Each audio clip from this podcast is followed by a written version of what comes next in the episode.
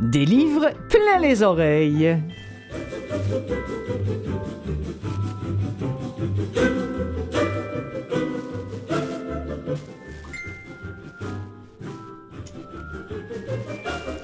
Bonjour tout le monde, Clotilde Sey avec vous pour vous présenter cette nouvelle émission des livres plein les oreilles qui, comme son nom l'indique, se consacre aux livres audio. Euh, aujourd'hui, aujourd'hui mes amis, en première partie. Ah, l'image de la femme idéale. Vous savez, euh, l'image de la femme idéale dans les yeux de son homme hein, et de la société, tout ça dans les années 50. Ça nous fait sourire, c'est vrai.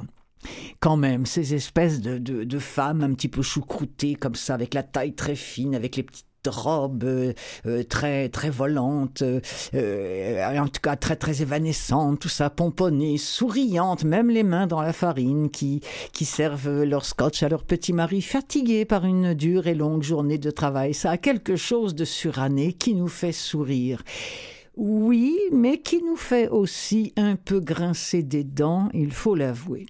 L'autrice Karma Brown a trouvé une façon euh, très brillante de, gommer ces images des années 50 tellement euh, effrontément et, faussement paradisiaques du rôle de la femme au foyer. Elle a écrit un livre qui s'appelle La recette de la femme parfaite, qui nous amène entre les murs d'une maison où ont vécu deux couples à une cinquantaine d'années d'intervalle.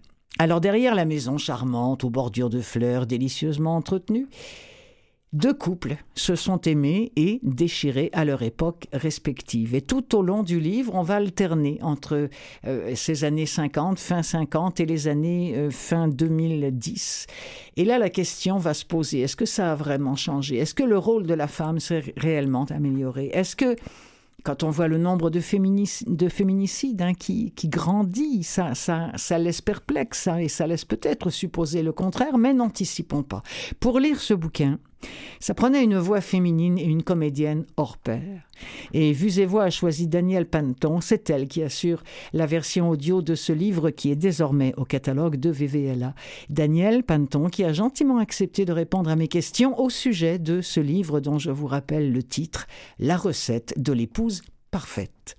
Pour aller jusqu'à Danielle et ce livre, une chanson qui fait sourire aussi, et qui fait grincer des dents aussi. Elle est signée Vincent Baguian. Ce soir, c'est moi qui fais la fille.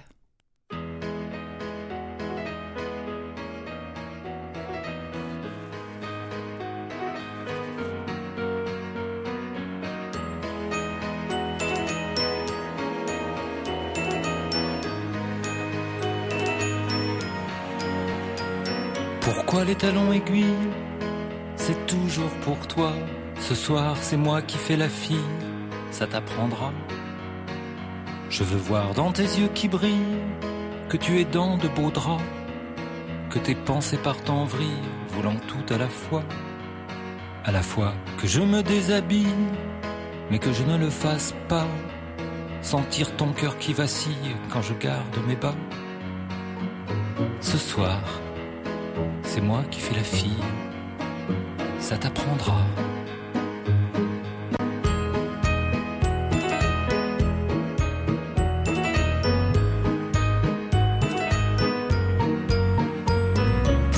Senteur vanille, c'est toujours pour toi. Ce soir, c'est moi qui fais la fille, tu comprendras. Que ton parfum m'ensorcelle quand il tisse dans l'air ce fil d'invisible dentelle qui me lie à ta chair. C'est à mon tour d'être cruel, je veux que l'étau se resserre, que les vapeurs sensuelles te fassent perdre tous tes repères. Ce soir, c'est moi qui fais la fille, tu comprendras.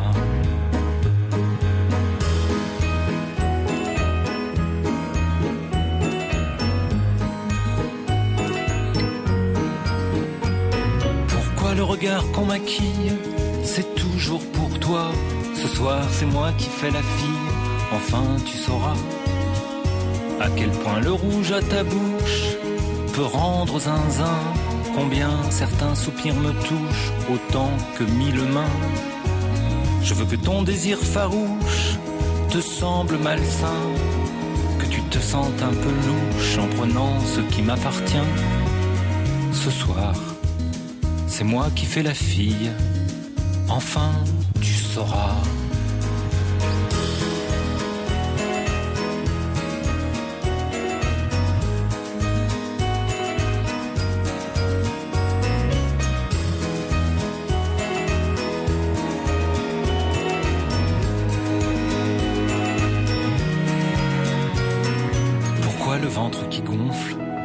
Jamais pour moi. Je voudrais bien être une fille, au moins pendant neuf mois. Me sentir moins inutile et mettre au monde une fille pour qu'elle soit un peu plus à moi.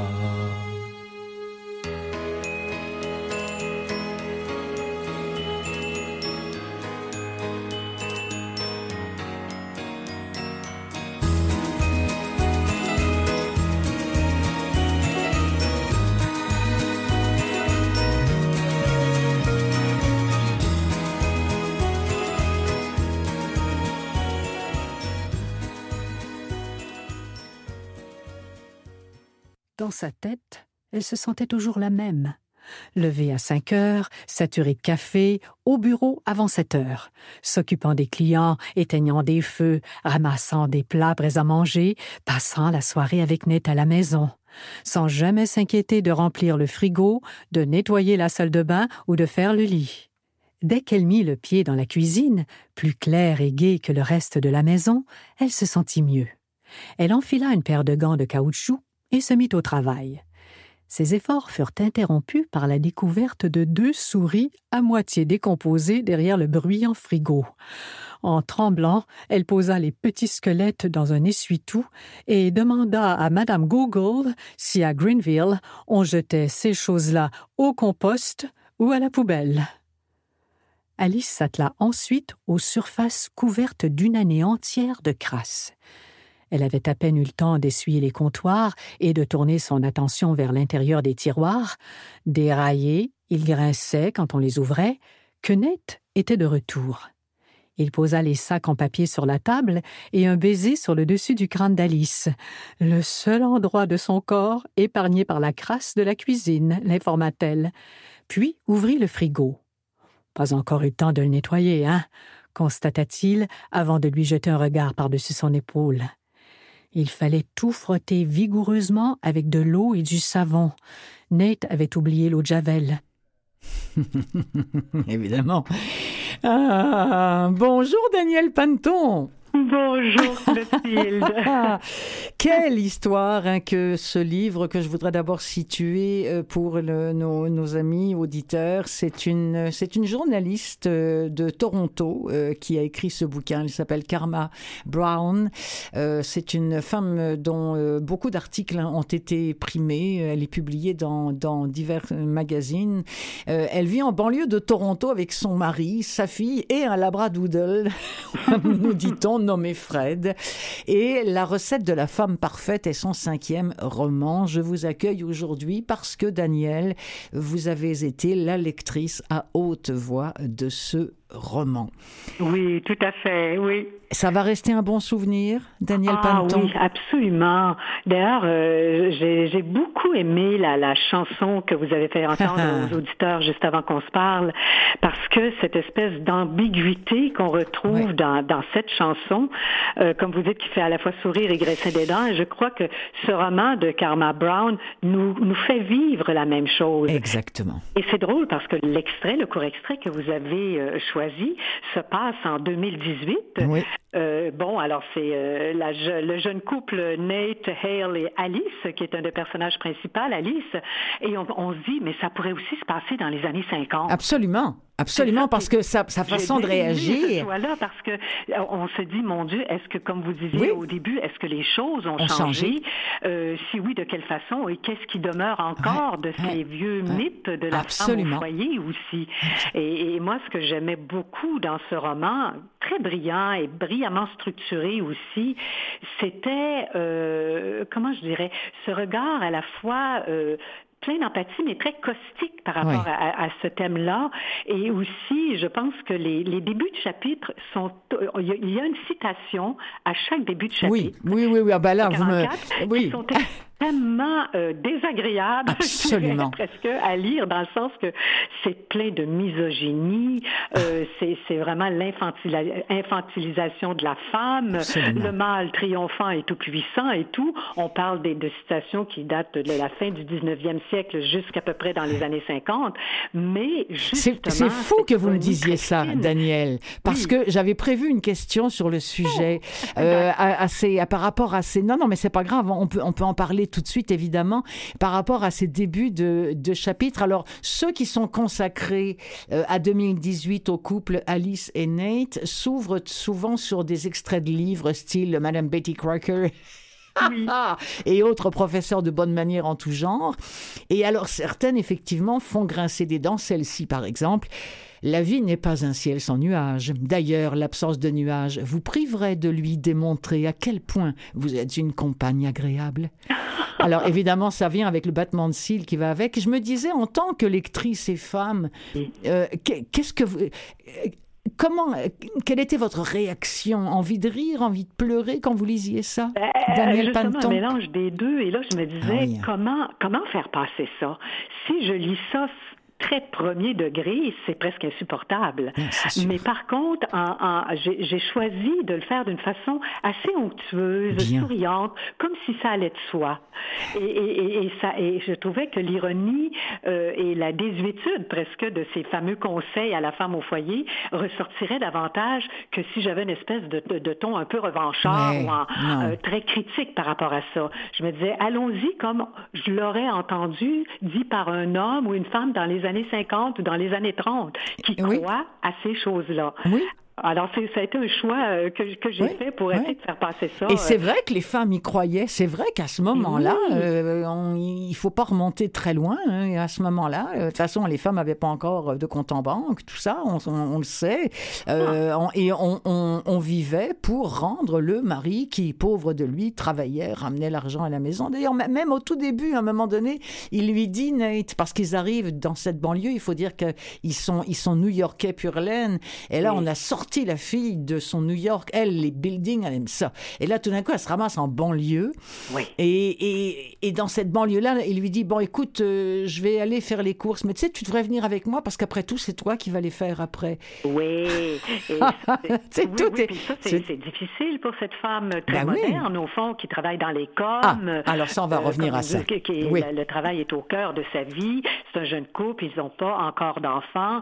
Alors, de, de, de, re- de se rétrograder en femme de banlieue qui doit faire la, la, la cuisine, nettoyer la maison, euh, C'est ça. jardiner, etc., pour, ça lui dit absolument, Absolument rien. Non, c'est ça. Vraiment pas. Mais tout à coup, elle se prend au jeu parce que euh, elle découvre. euh, Ah, dans stop! le Oh, je vous arrête. Oh, je vous arrête tout de suite. Oui, je vous arrête parce qu'on va y aller dans l'ordre. Allons-y. Parce que...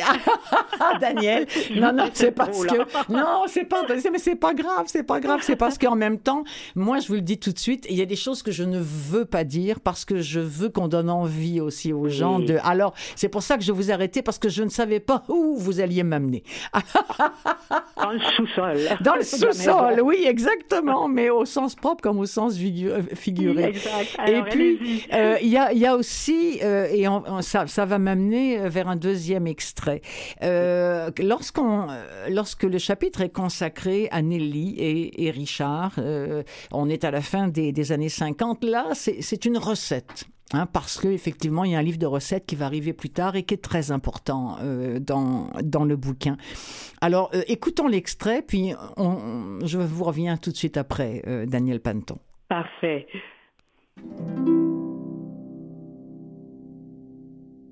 Poulet à la king. Faire fondre le beurre et attendrir le poivron vert et les champignons. Saupoudrer de farine, de sel et de paprika et laisser mijoter jusqu'à ce que le mélange soit lisse et forme de petites bulles. Ajoutez le lait et le bouillon de poulet petit à petit en remuant constamment à feu doux pour lier la sauce. Incorporez progressivement le poulet, les petits pois et le jus d'oignon. Ajoutez le piment et le chéri juste avant de servir, accompagné de pain grillé beurré coupé en triangles.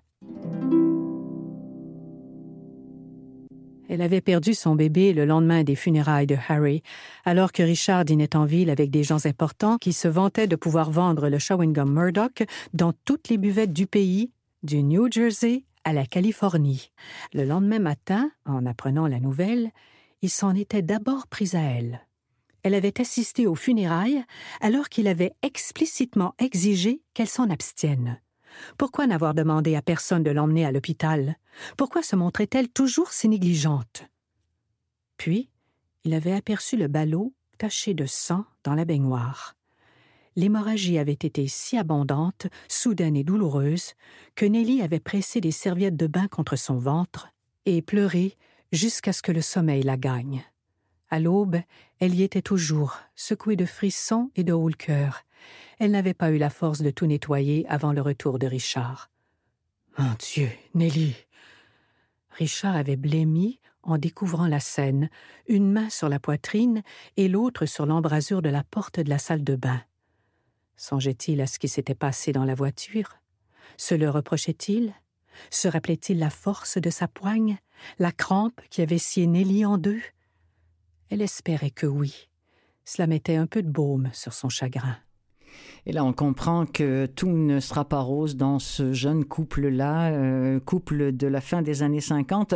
Euh, pour faire bref, euh, Daniel, parce que je voudrais bien que les gens s'y repèrent de bien, tous ceux qui nous écoutent en ce moment, on parle, ça se situe dans une même maison, dans la même banlieue, à 60 ans d'écart. Alors, il y a d'abord eu le couple Nelly et Richard qui s'est installé là, et le, le, livre commence au moment où Nate et Alice, 60, 70 ans plus tard, s'installent là à leur tour.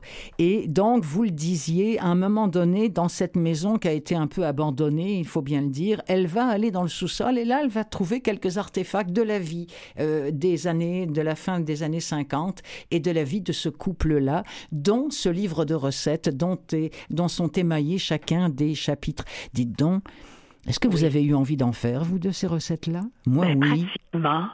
Mais oui, moi aussi. Je me suis dit, il y en a quelques-unes que je veux vraiment retranscrire.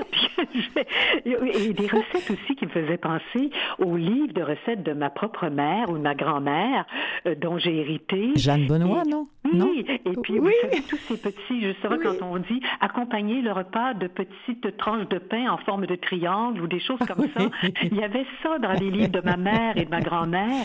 Et je me disais, il y, a, il y a encore des choses qui sont très fun à faire. et alors, à un moment donné, elle dit à Nate, son mari, tu sais, quand je cuisine, ça fait du bien à la maison. Ah, je trouve ça tellement joli, cette phrase-là, comme si la maison avait souvenir du passage de, de Nelly et, Richard et, des bons plats que, que Nelly préparait. Qu'on ne se leurre pas. Le drame n'est jamais loin dans ce livre. Oui. Euh, le mensonge à sa place, dans les deux époques, les non-dits, les commérages, les suspicions. Et puis, à un moment donné, ça commence par des pincements. On en a eu vent d'ailleurs dans le dernier extrait. Puis tout d'un coup, il y a une claque qui part. Et puis, il y a des mots sévères, il y a des engueulades, il y a des souffrances. J'ai trouvé ça extrêmement bien fait, notamment au niveau de la structure. Et vous?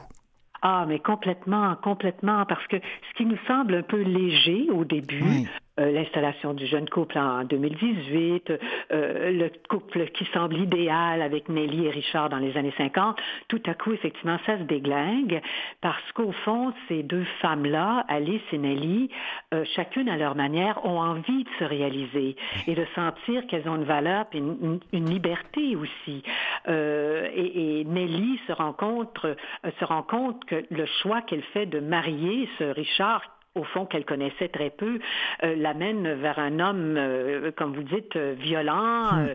qui a provoqué beaucoup de douleur, puis beaucoup de sentiment de solitude chez Nelly hmm. aussi, et que cette vie ou d'essayer de rendre un homme heureux qui de toute façon ne l'est pas et n'est pas absolument pas, je dirais, gentil avec elle, la rend de plus en plus malheureuse et elle aura des des, des, des, malheurs. Je ne vais pas tout dévoiler pour que les gens puissent lire et trouver les, les choses au fur et à mesure, mais donc cette femme. En tout cas, elle va réagir, et ça c'est important parce que les deux réagissent. Les deux, comme vous le dites très justement, Daniel Panton, les deux veulent se prendre en main. Euh, les deux sont sous quelque part le joug de ce mari-là, mais les deux veulent s'accomplir. Vous avez tout à fait raison de le dire, et même Nelly, quelque part, elle va y parvenir, et on ne dira pas quand, non, ni, quoi. Comment, d'ailleurs. Non, c'est ça, ni, comment. On est heureux, euh, effectivement, qu'elle prenne les, des, moyens pour s'en sortir. C'est ça. Et ce qui est beau dans, dans Alice euh, aussi, puis je pense que Karma Brown, qui est aussi une écrivaine, euh, c'est peut-être projeté un peu là-dedans, c'est qu'à la toute fin, Alice va demander à son mari, Nate, des compromis, parce mhm. qu'elle aussi a une carrière, entre autres, d'écrivaine à, à, à, en devenir. Et bon, ben, Nate va, va accepter certaines choses, va mettre de côté certaines choses mhm. dans sa vie, ce qui n'est pas toujours facile pour un homme, n'est-ce pas? Mais, et, Alice va finir par euh, euh, commencer à réaliser ce rêve d'écrire quelque chose. Absolument, absolument très beau, très touchant parce que la fin est comme ouverte en même temps. On voit que ces, compromis que, bon, que chaque couple doit, doit faire dans sa vie, au fond, ces compromis-là sont souvent plus difficiles à faire chez un homme que chez une femme, mais sont aussi nécessaires. Et, et, et là, Alice a la, la, force de tenir son, son bout. Oui. oui et, de pouvoir enfin réaliser, se réaliser oui, oui. Et que lui, effectivement, vous avez encore une fois raison, comprenne que euh, il ne peut pas être le propriétaire comme ça d'un utérus. Excusez-moi, mais c'est exactement ça, ce qui, ce qui se passe. En tout cas, c'est là-dedans. Écoutez, il va, il va jusqu'à à compter les jours de son cycle à un moment donné pour lui, pour lui mettre subrepticement sur la table un petit truc pour être sûr qu'elle soit pas en ovulation pour faire un enfant. C'est, c'est. Ah non, non, non, je sais qu'il y a quelque chose pas... de très contrôlant. Ah, c'est épouvantable. Lui, mais lui, lui se sent plein, plein de, je dirais, de bonne volonté, d'être attentif à sa femme en faisant ça, mais au fond, c'est le contrôle. Ah, c'est, tout à fait le contraire. Mais enfin, elle se venge bien quand même. Hein. Oui en, allant se faire mettre un stérilet sans lui oh, dire. Alors, oui, parce que comme vous dites, il y a plein de d'omissions, de mensonges, de, de, de travestissements de la, de la ah réalité qui se produit autant dans les années 50 que 2020, 2018. Et, et ça, c'est intéressant parce que ça me faisait penser beaucoup dans l'atmosphère de, vous savez, la série américaine que Jean-Marc Vallée a réalisée qui ah, s'appelait... True Lies, non? Petit secret, grand mensonge. Ah oui, c'est ça, oui, oui, exactement. C'est une adaptation d'ailleurs de roman de, de Liane Moriarty. Oui, c'est ça, et, oui. Et, Beauté désespérée aussi, qui a eu lieu à la télévision, une série américaine il y a quelques années qui passait, qui a été traduite en français. Et je trouvais que c'était tout à fait ces femmes de banlieue euh, qui sont obligées, au fond, de ruser pour arriver à leur fin, pour que le mari ne se sente jamais blessé, mais qu'elle arrive quand même à leur fin.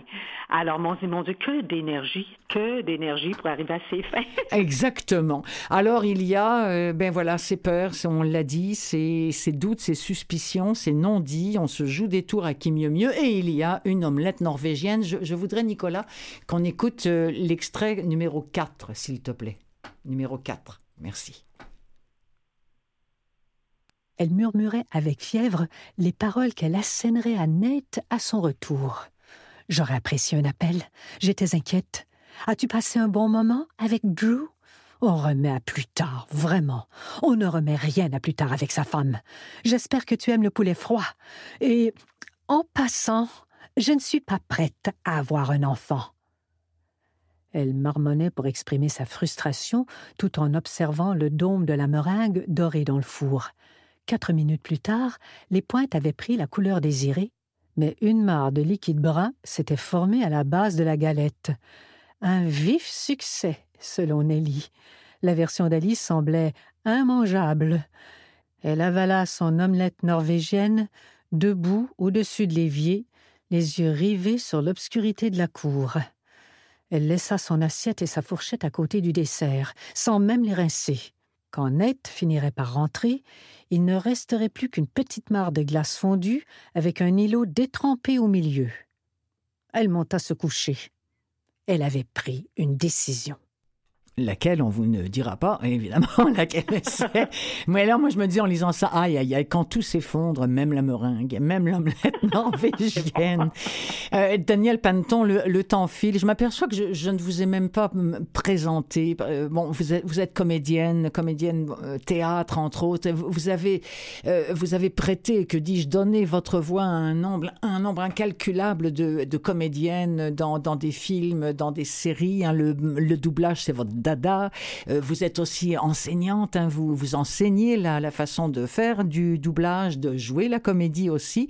Et il y a la lecture qui prend un petit peu de votre vie depuis quelque temps, mais ça a été beaucoup des livres de ressourcement personnel. Et là, tout d'un coup, c'est un roman. Oui. Est-ce que c'est différent? Est-ce que ça a été un autre défi pour vous? Écoutez, c'était pas le premier que je faisais, mais effectivement, il y a une grande différence entre, par exemple, un, essai sur la méditation et, un roman où il y a une trentaine de personnages à incarner, hommes et femmes et tout ça, avec la narration. Euh, oui, euh, je vous dirais que les exigences sont pas les mêmes.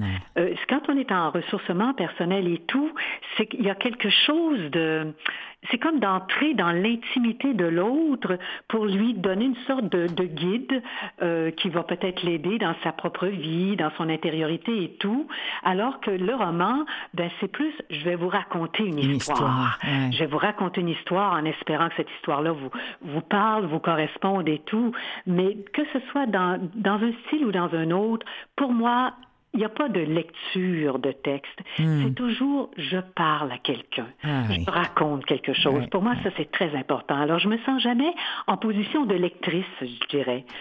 C'est vraiment une comédienne qui a à jouer, qui a à parler à quelqu'un qui l'écoute. Ah, Excellent. Et qu'est-ce que vous dites à vos élèves? Est-ce que vous parlez de, livres audio lorsque vous enseignez maintenant euh, au conservatoire? Parce que euh, c'est comme une nouvelle branche. Hein. Tout d'un coup, il y a quelque chose qui vient de s'ouvrir. Depuis quelques années, et la pandémie aussi a donné une espèce d'essor incroyable au livre audio. Mais moi, je fais entre autres de la narration. J'enseigne la narration de documentaires à mes ah, élèves.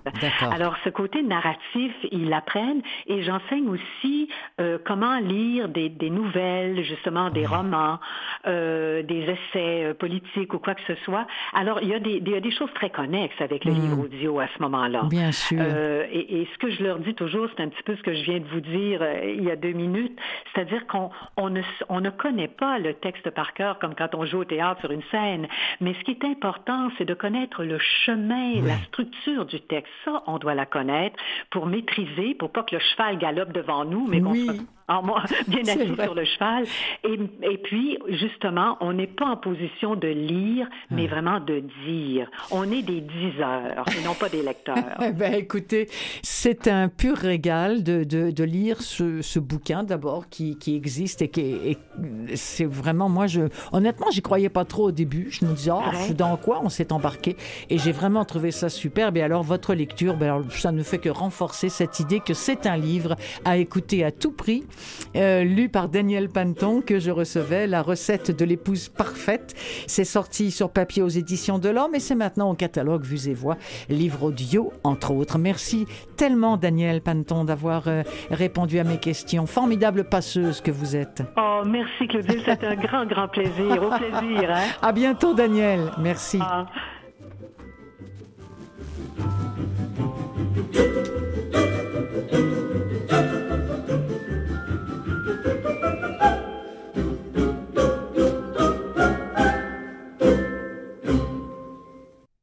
Des livres plein les oreilles, seconde partie.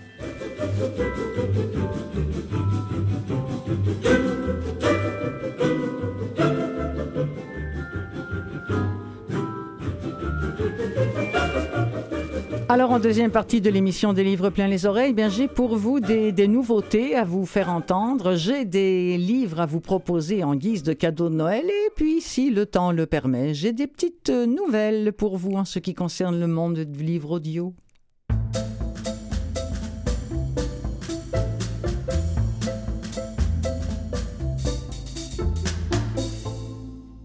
Des nouveautés d'abord. Je suis contente parce que à chaque semaine, je me dis toujours ah, est-ce qu'il va y avoir assez de, nouveautés à vous proposer? Bien oui, euh, que ce soit chez, chez Gallimard, chez Audiolib, chez, chez Vues et Voix, bien sûr, chez euh, Bulldog, Alto, chez Lizzie, Sixtreed et autres maisons d'édition de, de, livres audio. Ben, je trouve toujours quelque chose à vous glisser entre les oreilles.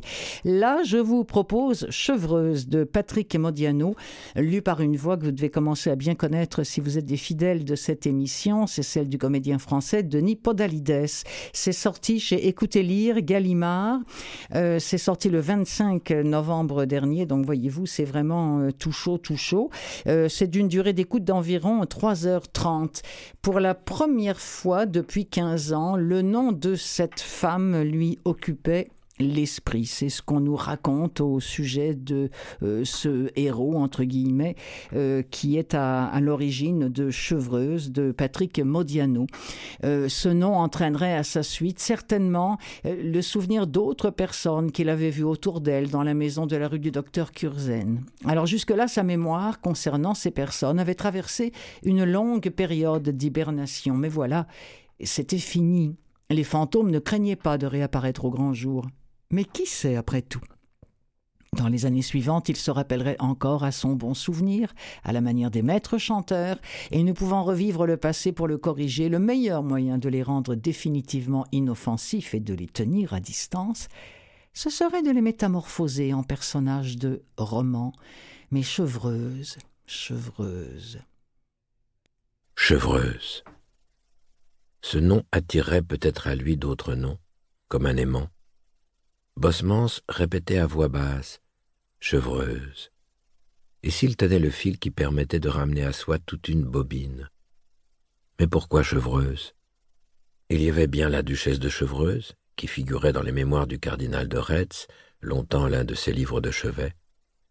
Un dimanche de janvier de ces années lointaines, en descendant d'un train bondé qui revenait de Normandie, il avait oublié sur la banquette du compartiment le volume en papier Bible et à couverture blanche, et il savait qu'il ne se consolerait jamais de cette perte. Le lendemain matin, il s'était rendu gare Saint-Lazare, et il avait erré dans la salle des pas perdus, la galerie marchande, et il avait fini par découvrir le bureau des objets trouvés. L'homme au comptoir lui avait remis tout de suite le volume des mémoires du cardinal de Retz, intact, avec, bien visible, le marque-page rouge à l'endroit où il avait interrompu sa lecture de la veille dans le train. Il était sorti de la gare en enfonçant le livre dans l'une des poches de son manteau, de crainte de le perdre de nouveau. Un matin ensoleillé de janvier.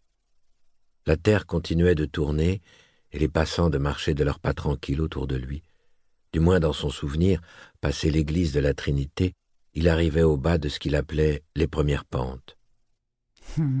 Et cette voix de Denis Podalides euh, lisant cette nouveauté en audio de Chevreuse de Patrick Modiano chez Gallimard dans la collection Écoutez lire.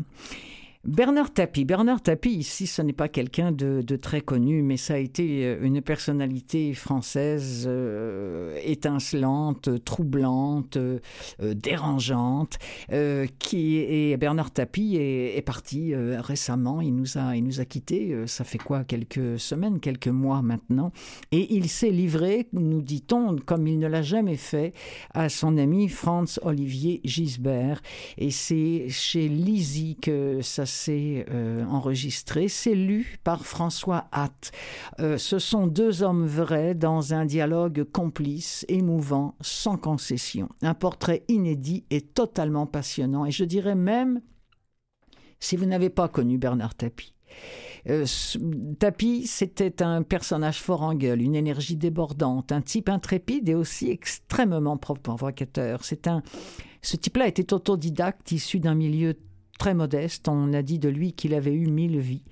Bernard Tapie, qui a été une des personnalités françaises à la fois les plus populaires et authentiques euh, de France, mais aussi le plus, le plus haï aussi certainement.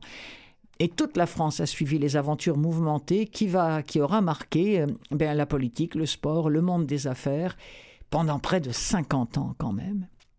Il ne prend jamais d'antidouleur et je sais qu'il souffre le martyr. Souvent sa voix est faible. Il disait Il dit d'ailleurs dans le livre Les affaires, la politique, le football, le vélo, la télé, le cinéma, la prison, je sais toujours de quoi je parle, contrairement à d'autres. C'est pour ça que les gens m'écoutent. Ça, c'est du grand Bernard Tapie. Pendant ces quatre ans de combat contre le cancer, euh, l'auteur, M. Gisbert, nous dit que bon, ce sont quatre ans qu'il a, pour ainsi dire, vécu au jour le jour auprès de lui. Euh, il dit que les hospitalisations duraient toujours moins longtemps que prévu. On va l'entendre d'ailleurs dans, dans l'extrait. Euh, le, sous-titre un peu de, de ce livre, Bernard Tapie, Leçon de vie, de mort et d'amour, ce serait peut-être aussi Tapie ou l'homme qui avait décidé de ne pas mourir. Pendant ces quatre ans de combat contre le cancer que j'ai vécu pour ainsi dire au jour le jour, les hospitalisations duraient toujours moins longtemps que prévu. Au premier signe d'amélioration, il signait une décharge et retournait chez lui continuer la lutte. Tapis, ou l'homme qui a décidé de ne pas mourir. Chaque fois que je l'avais cru à l'article de la mort, il revenait quelques heures plus tard dans le monde des vivants. Son fils cadet, Laurent, raconte que la première fois qu'il a pu rendre visite à son père à l'hôpital de la Pitié-Salpêtrière, après son ablation d'une grande partie de l'ésophage et des trois quarts de l'estomac, une opération lourde qui a duré cinq heures, il l'a surpris, agrippé au bar du lit, en train de faire des pompes sur le dos, dans son lit. Quand Tapi ne fait pas des pompes, il fait des escaliers, comme il dit, et que je dévale les marches, et que je les remonte au pas de course, il faut bouger tout le temps, c'est indispensable.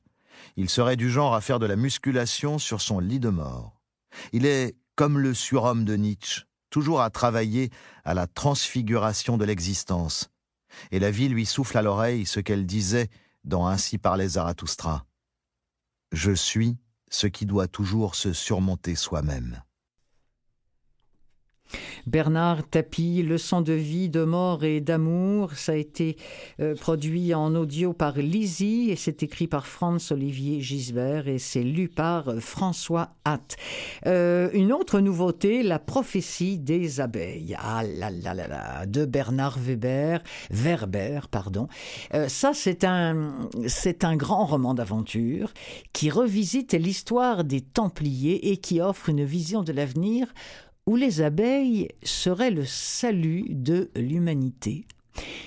Depuis la nuit des temps, une prophétie annonce le destin de l'humanité. Elle révèle que notre avenir est lié à celui des abeilles. Les Templiers l'ont préservé à travers les époques, mais sa trace est perdue. Alors on nous demande ici, sur le site de ce que c'est Audiolib, je pense, on nous demande, mais euh, est-ce que ça vous intéresse de, de savoir, de découvrir euh, comment et pourquoi les abeilles sont peut-être euh, annoncées comme le destin de l'humanité Eh bien, il nous entraîne, Bernard Werber, dans un voyage vraiment fantastique où se mêlent l'histoire, l'ésotérisme et l'aventure à la recherche du secret perdu qui commence peut-être sous le casque d'un soldat. Dans le casque du chevalier, l'abeille émet par intermittence son bourdonnement. Il n'ose plus approcher ni la main ni la langue. Fiche le camp Il se demande s'il ne pourrait pas enlever son aume pendant que les soldats rechargent les catapultes. Sa mentonnière est nouée avec un lacet de cuir bien serré, et le temps qu'il défasse et refasse le nœud, la muraille risque d'être perforée, et l'ordre d'attaque serait alors immédiatement lancé. L'abeille circule toujours dans l'espace intérieur du casque, s'approche de son oreille gauche, confondant le tunnel du pavillon auditif et son cérumen avec la corolle d'une fleur pleine de pollen. Le bourdonnement de l'insecte résonne plus fort. Il a un frisson désagréable. L'abeille a reconnu les fragrances mais ne comprend pas pourquoi cette rose est aussi bizarre. Elle ne veut pas rentrer bredouille à la ruche, alors elle ressort de l'oreille et continue son exploration. Le chevalier sent que l'insecte remonte le long de sa nuque, puis par l'arrière de sa tête, pour se retrouver coincé entre les cheveux et le sommet du casque où il bourdonne avec frénésie. Il faut vraiment que je retire mon haume. Il enlève ses gants et commence à tripoter le nœud de sa mentonnière, mais celui-ci est difficile à défaire. Comme le chevalier a la mauvaise habitude de se ronger les ongles, il ne peut céder de ceci. Déjà il entend un nouvel ordre derrière lui. Rechargez qui s'enchaîne avec un Lâchez Et voilà donc extrait de la prophétie des abeilles de Bernard Werber. C'est édité par Audiolib et c'est lu à l'instant par Aurélien Ringelheim. I took each word he said as gospel truth, like any silly child would. I can't excuse it on the grounds of youth. I was no babe in the wild, wild wood. He didn't mean it. I should have seen it. But now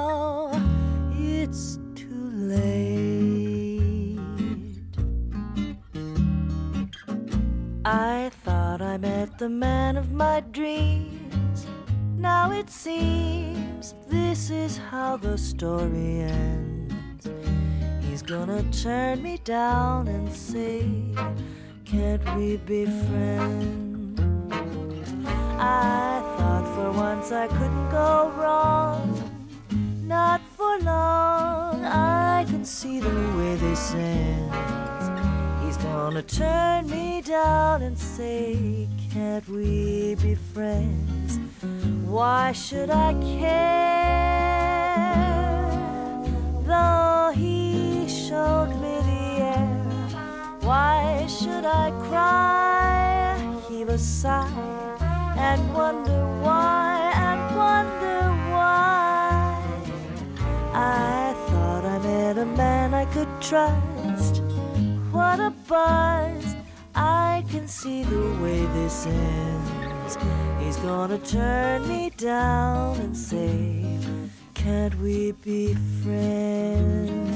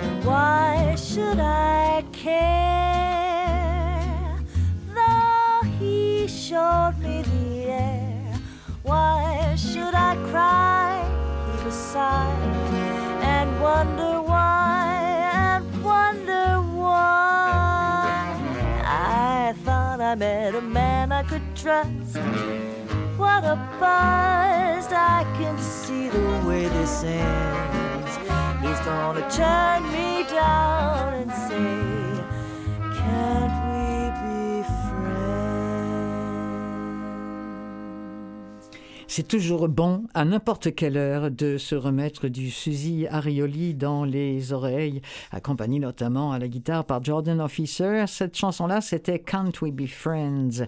Ce qui est bien aussi avec, avec Suzy, c'est que quand on n'est pas très bonne en anglais, ce qui est mon cas, c'est un petit peu comme avec Frank Sinatra, on comprend absolument tous ces mots. Il y a une diction dans la, dans la façon de chanter l'anglais chez, chez Suzy Arioli qui fait que malgré mon piètre anglais, je comprends absolument tout ce qu'elle dit. Tu sais, il y en a qui diraient ça, elle, c'est non, c'est Can't we be friends? Puis là, t'entends jusqu'au S de friend. Merci beaucoup, Suzy, de faire attention à la qualité de mon anglais et de m'apprendre, de m'aider à l'apprendre après 35 ans de vie ici. Bon, alors, euh, j'ai envie de vous offrir des livres pour Noël ou du moins de vous offrir des idées de livres audio à offrir et notamment aux jeunes. Vous savez, les jeunes, parfois, euh, ben, le livre audio peut faire office de, de voix de celle que les, euh, que les parents leur voient et euh, celles qu'ils utilisaient pour, euh, pour bercer leurs enfants le soir. Il y a des fois où maintenant ils sont fatigués, ils ont, ils ont des vies trépidantes, exténuantes. Ils arrivent le soir, l'enfant dit bah, bah, Raconte-moi une histoire. Non, papa est fatigué. Dis maman. Non, maman, la migraine. Bon, ok. Alors, le livre audio est à ce moment-là, ben, peut-être euh, un, livre formidable à faire aux parents, mais aussi aux enfants. Et pourquoi pas Paddington, le roman du film de Jan Willis, lu par pff, comédien énorme français Guillaume Gallienne. Euh, Ça aussi, ça a été édité par euh, Lizzie Jeunesse, collection Jeunesse. C'est une version intégrale qui nous est proposée, qui est quand même pas très très longue. C'est 2h40 minutes que ça dure en audio. Mettons que vous la coupiez en 20 minutes. C'est sympa que pendant une semaine, il s'endort avec Paddington, le petit ou la petite.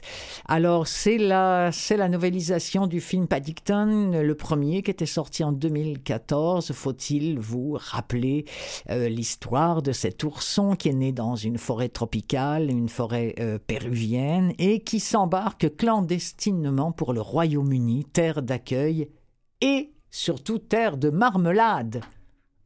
Gourmandise dont raffole ce petit ourson. Et d'ailleurs tous les ours, mais plus précisément l'ourson. D'ailleurs, on va entendre un, un extrait euh, qui nous prouve bien cet amour pour cette euh, gourmandise, cette friandise. Alors, à son arrivée à Londres, il est recueilli par la famille Brown, qui le nomme Paddington.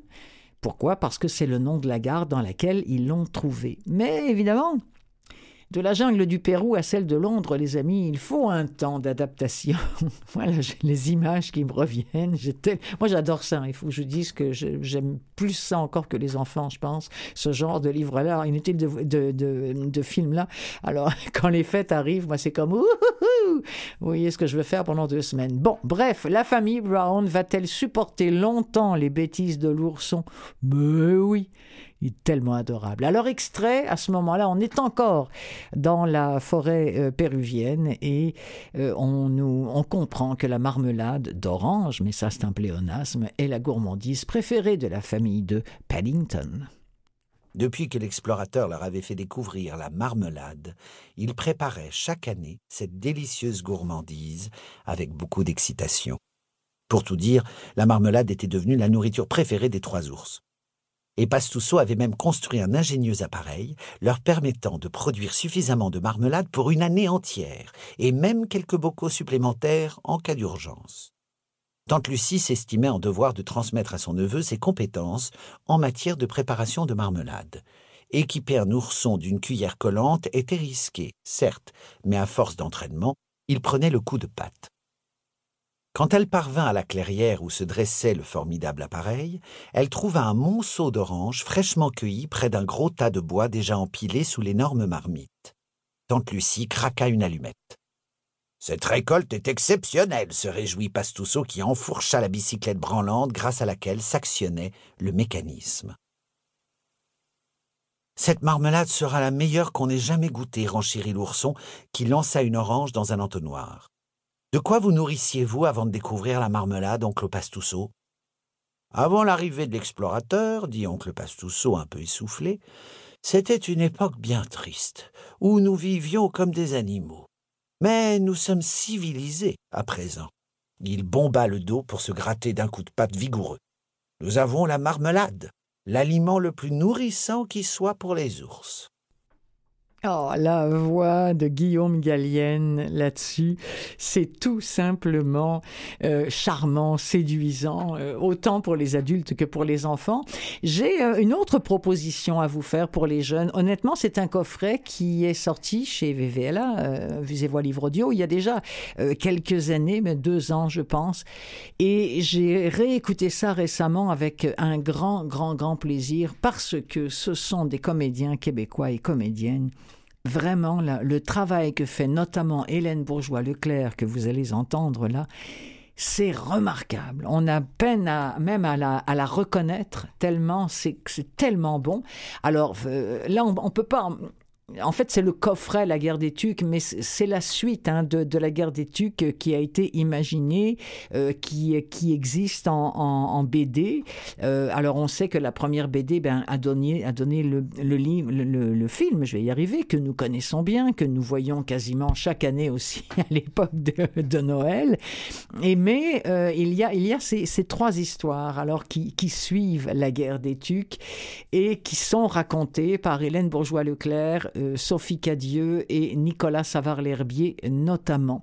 Alors l'hiver est revenu. Euh, ben là, je vous parle de la, de la toute première histoire. Les Tucs se préparent pour le concours annuel d'ingéniosité. Alors François les lunettes a bien hâte de montrer une fois de plus tout son génie à ses amis, mais Zach, le nouveau du village, arrive avec une luge extraordinaire. Ça s'appelle la course des tucs. Voilà Tipoc pendant la course, c'est la catastrophe. La luge de François se désagrège. Comment c'est possible?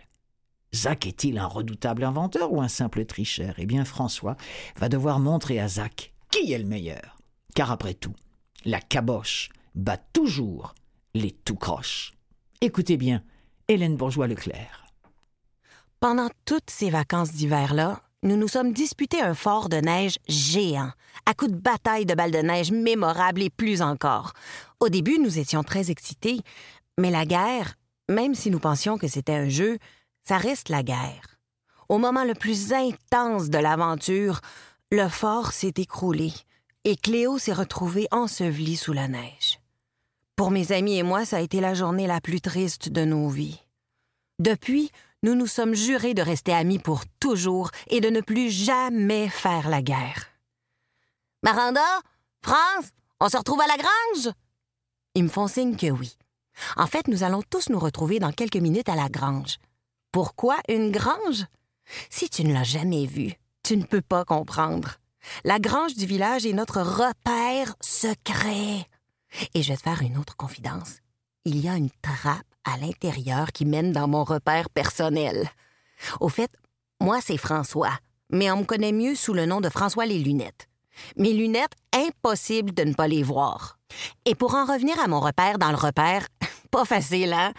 C'est là que je conçois des inventions de toutes sortes, comme ce stylo aimant couteau-fourchette, J'adore transformer un tas d'articles recyclés en roquettes de balles à neige ou en luges hyper sophistiquées capables d'effectuer d'incroyables acrobaties. Si, si, c'est même cet engin que j'ai décidé de présenter cette année au concours d'ingéniosité. Waouh est formidable, hein, vraiment, j'adore, j'adore. Moi, ça, j'en prendrais euh, des heures et des heures. Et vous?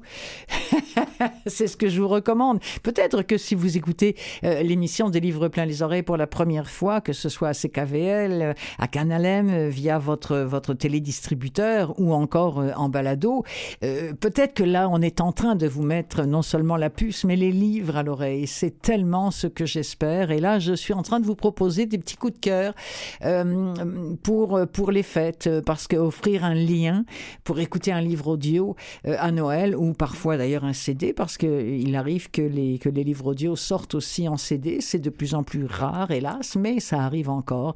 Eh bien, vous êtes à la bonne émission des livres plein les oreilles, cet hebdomadaire qui euh, vous ben, fait la promotion des livres audio qui sont faits ici, mais qui sont faits aussi partout en Europe, euh, dans toute la francophonie. Là, je voudrais euh, encore euh, vous offrir un autre cadeau de Noël, un coup de cœur. C'est le coup de cœur de Boucle d'oreille. Boucle d'oreille qui, depuis quelque temps, euh, est un autre catalogue en Europe qui diffuse les livres qui sont édités par Vues et Voix ici. Alors, on les remercie. C'est vraiment génial qu'ils fassent ça. Et là, j'ai eu envie qu'on en parle et j'ai eu envie qu'on parle de, de leur coup de cœur qui s'appelle Et ton cœur qui bat qui est un roman vraiment très très drôle et émouvant de Karel Ponte. Euh, on nous parle là d'une de Roxane, qui est la créatrice d'un blog dans lequel elle raconte ses péripéties dans tous les coins de la France. Et c'est quelqu'un qui est pétillante dans ses articles. Et pourtant, cette jeune femme-là, est elle, est, elle est rongée par la culpabilité et par la haine. C'est le coup de cœur de Boucle d'oreille et ton cœur qui bat, édité chez Lizzie de Karen Pompe et c'est lu par Olivia Nicosia. De nombreuses villes figuraient désormais dans notre catalogue. Milan, Barcelone, Lisbonne, Bruxelles, mais aussi des destinations plus lointaines comme New York ou San Francisco. Toujours sur le même modèle, toujours avec la même passion, la même envie de faire découvrir des endroits inconnus, de présenter des personnalités hors du commun. L'équipe était maintenant composée de 20 personnes, toutes des femmes, parti pris assumé et revendiqué. Deux ans plus tôt, j'avais exposé à Sam une idée qui me trottait dans la tête depuis un moment pour diversifier l'activité et sortir du modèle guide papier. Sa réaction enthousiaste m'avait ravi. J'avais peaufiné le projet et en quelques semaines, nous avions adjoint à Voyage L une partie blog, bien plus interactive et spontanée, tournée cette fois vers les villes et régions françaises. Depuis lors, j'avais la responsabilité de ce blog. Nous choisissions une ville, je partais sur place quelques jours ou plusieurs semaines selon la richesse des découvertes, et je publiais tous les jours ou tous les deux jours un billet sur le blog pour présenter mes coups de cœur. Le succès avait été quasi immédiat, le nombre de visites sur le blog augmentant chaque mois. Une communauté fidèle suivait désormais les publications, dépassant largement les personnes ayant décidé de visiter la ville ou la région en question. Alors que la réunion touche à sa fin, réalisant que j'ai complètement lâché prise, je m'excuse devant toute l'équipe confuse de mon manque d'attention. Pardonnez-moi, je n'ai pas beaucoup dormi cette nuit, mais je vais tâcher de me concentrer. Tu disais, Sam? On évoquait le blog et le fait que ces dernières semaines, tu étais plutôt dans un registre urbain, voire très urbain. Ça pourrait être pas mal de varier un peu. Pour la campagne? Hmm, Pas de souci, ça me va. Vous pensiez à une région en particulier?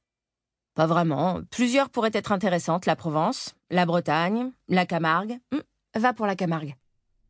Un beau petit voyage que nous propose Boucle d'oreille avec Et ton cœur qui bat, édité par Lizzie de Karen Ponte et lu par Olivia Nicosia.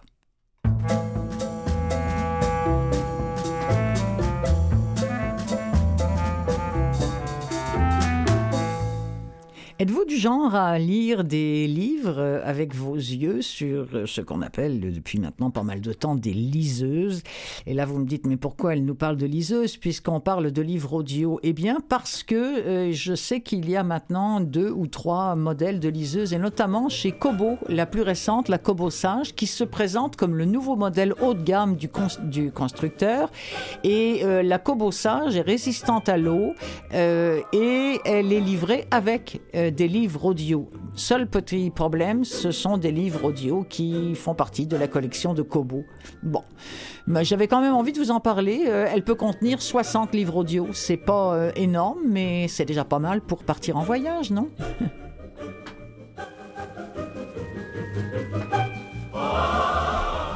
Je voudrais remercier Daniel Panton qui était mon invité en première partie et remercier Nicolas Schwarzmann qui m'accompagnait en régie aujourd'hui. C'était Clotilde Sey qui souhaite euh, ben, une bonne semaine à tout le monde à CKVL, à Canalem, en balado et partout. Salut